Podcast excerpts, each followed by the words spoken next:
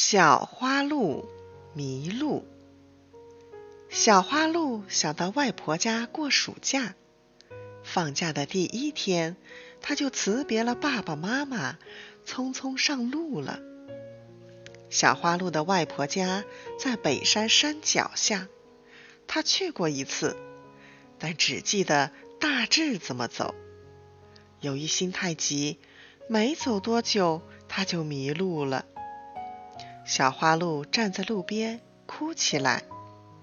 一只小松鼠跳过来问：“小花鹿，你哭啥？”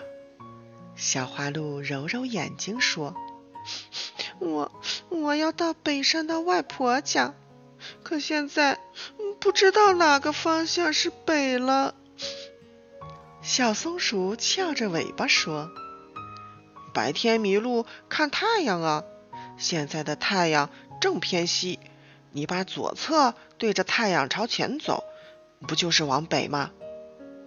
小花鹿谢过小松鼠，按照它指点的方向走去。它走啊走啊，走到太阳落山，还没有见到外婆家。糟糕的是，它又迷路了。